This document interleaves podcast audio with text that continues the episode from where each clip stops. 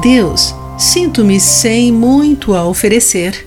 Meus donativos parecem insignificantes, porém, entrego-me a Ti, Senhor.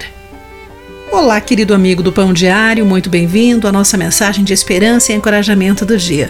Hoje vou ler o texto de Win Kohler com o título Ofertar em Nossa Pobreza.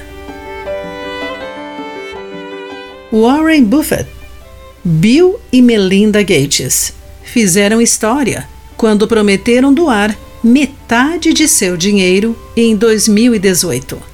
Naquela época, isso significava doar 92 bilhões de dólares. Essa ação deixou o psicólogo Paul Puff curioso para estudar os padrões de doação.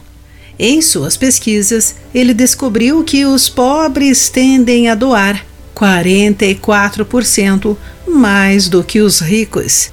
Aqueles que sentiram a própria privação, por vezes, são movidos a maior generosidade. Jesus sabia disso. Ao visitar o templo, ele viu as multidões ofertarem, de acordo com Marcos capítulo 12, versículo 41. Os ricos entregavam muito dinheiro, mas uma viúva pobre ofertou suas duas últimas moedas de cobre, colocando-as na caixa eu imagino Jesus se levantando, encantado e surpreso. Imediatamente, ele reuniu seus discípulos, certificando-se de que não perdessem esse ato deslumbrante. Essa viúva depositou na caixa de ofertas mais do que todos os outros, exclamou Jesus. Os discípulos se entreolharam, perplexos esperando que alguém pudesse explicar o que Jesus falou.